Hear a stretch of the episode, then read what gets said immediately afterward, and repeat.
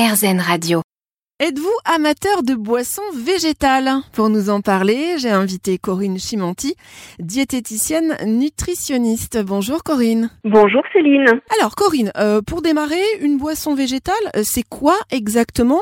Et puis je crois d'ailleurs, hein, il me semble que lait végétal est un terme qui est inapproprié, c'est bien ça? Oui, c'est bien ça. Alors les boissons végétales sont en effet très à la mode et je le constate lors des consultations à mon cabinet, car beaucoup souhaitent supprimer le lait de vache pour des raisons soit d'intolérance ou par souhait de consommer moins de produits d'origine animale, mais ces boissons n'ont pas le droit de mentionner le mot lait sur l'étiquetage. Alors selon les textes réglementaires, la dénomination lait est réservée exclusivement aux produits de la sécrétion mammaire obtenus par une traite, c'est-à-dire que c'est réservé au lait d'origine animale, type lait de vache, chèvre ou brebis. Et les boissons végétales, quant à elles, bah, elles sont obtenues par le broyage d'une proportion variable soit de céréales, type avoine, riz, et poudre, ou oléagineux, comme amandes, noix, noisettes, auxquels on va rajouter de l'eau, parfois du sucre et de l'huile végétale. Donc bien sûr, tout ça, ça aura un impact sur les valeurs nutritionnelles finales de cette boisson. Alors vous en parliez à l'instant, c'est donc une alternative euh, intéressante hein, pour les personnes qui nous écoutent et qui seraient euh, intolérantes au lait de vache. Euh, ça va être pour une meilleure digestion, c'est ça Corinne? Alors oui, ça peut être une bonne alternative dans le sens où les boissons végétales ne contiennent pas de lactose, c'est le sucre du lait qui est responsable des intolérances. Donc ces boissons végétales sont très bien tolérées. Petite parenthèse, le sucre qui est présent dans les boissons végétales, c'est en fait du saccharose. Donc c'est un sucre blanc qui est rajouté par les industriels en quantité d'ailleurs très variable. Et l'autre avantage des boissons végétales, c'est qu'il n'y a pas de protéines laitières, donc pas de caséine, qui peut être aussi allergisante et augmente la production d'insuline et d'un facteur de croissance l'IGF-1 qui est souvent très incriminé. Par contre, si on souhaite remplacer le lait de vache par une boisson végétale équivalente nutritionnellement, ce sera très important d'observer les étiquetages de ces boissons parce qu'elles ne sont pas toutes équivalentes en termes d'apport en protéines, calcium et vitamine D. Alors justement, on va revenir là-dessus dans quelques instants.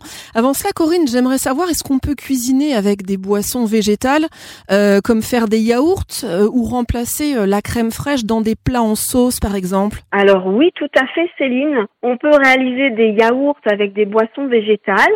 Par exemple, si on prend du lait de soja, on va procéder comme pour un yaourt au lait de vache. Hein. On prend du lait de soja, on rajoute un yaourt soja qui contiendra des ferments et on met en yaourtière. Par contre, avec les autres boissons végétales, on doit rajouter de l'agar-agar pour avoir une texture suffisamment ferme, vu les teneurs faibles en protéines des autres boissons végétales. Et concernant les crèmes végétales, euh, ben, elles peuvent remplacer la crème fraîche et je conseillerais d'utiliser donc les crèmes nommées amandes cuisine ou soja cuisine par exemple, qui donnent beaucoup plus d'onctuosité aux sauces que les boissons végétales. Et leur intérêt, ben, c'est qu'elles ne contiennent pas de cholestérol, une faible proportion d'acides gras saturés contrairement aux crèmes fraîches.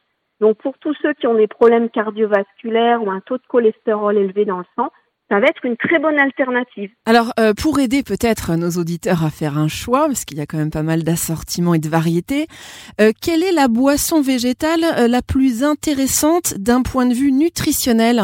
Alors, pour pouvoir comparer, on va tout de même rappeler l'intérêt nutritionnel du lait de vache parce que c'est un aliment complet qui va contenir 3,3% de protéines, des lipides jusqu'à 3,5% de matière grasse dans le lait entier, 5% de glucides, et ça c'est le fameux lactose, du calcium, des vitamines dont la vitamine D, du phosphore, et sa teneur en protéines en fait une boisson rassasiante, et son calcium est très bien assimilé dans l'organisme. Alors en comparaison, la boisson végétale la plus proche du lait de vache au niveau nutritionnel, c'est le lait de soja, nature bien sûr, avec des teneurs en protéines qui sont similaires, de bonne qualité. Peu de lipides, ça va être équivalent à un lait demi-crémé, sauf qu'on apporte ici des graisses végétales protectrices au niveau cardiovasculaire.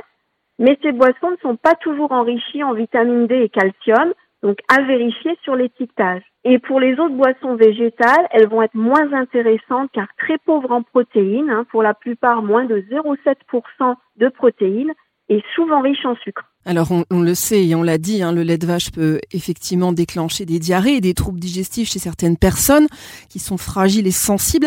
Mais est-ce que les boissons végétales, euh, Corinne, peuvent éventuellement déclencher également des soucis intestinaux? C'est important de le préciser, je crois. Oui, tout à fait. Alors euh, le lait de vache, effectivement, mal toléré chez les personnes qui n'ont pas de lactase. Hein, c'est la fameuse enzyme qui nous permet de digérer le sucre du lait. Donc si la molécule de lactose reste entière dans les intestins, bah, ça va engendrer des diarrhées, des ballonnements intestinaux et maux de ventre. Donc les jus végétaux, comme on a dit, ne contiennent pas de lactose, donc sont mieux digérés. La seule exception, c'est si une personne est intolérante au saccharose, alors oui, c'est rare, mais ça existe. C'est-à-dire que ce sont des personnes qui ne possèdent pas l'enzyme, la saccharase. Donc dans ce cas-là, les mêmes symptômes sont observés que pour les intolérants au lactose. Et sachez qu'on retrouve parfois beaucoup de sucre dans ces jus végétaux. Donc en cas d'intolérance au saccharose, ben, on optera pour un, un lait végétal sans sucre ajouté. Donc on vérifie bien dans la liste des ingrédients. Corinne, une question qui va intéresser les jeunes mamans. Est-ce qu'on peut donner une boisson végétale au bébé euh, dans le biberon, donc remplacer le lait habituel? Alors surtout pas. Donc les boissons végétales non spécifiques ne sont en aucun cas substituables au lait infantile premier âge, deuxième âge ou de croissance.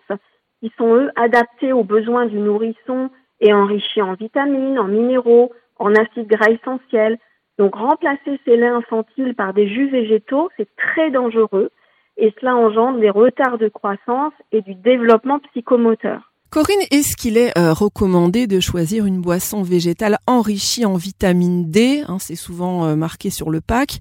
Est-ce que c'est un argument marketing finalement ou est-ce que c'est vraiment intéressant pour le consommateur? Alors on va dire qu'un enrichissement en vitamine D, ça a un intérêt pour compléter nos apports journaliers, d'autant plus si la boisson est enrichie en calcium pour faciliter son assimilation.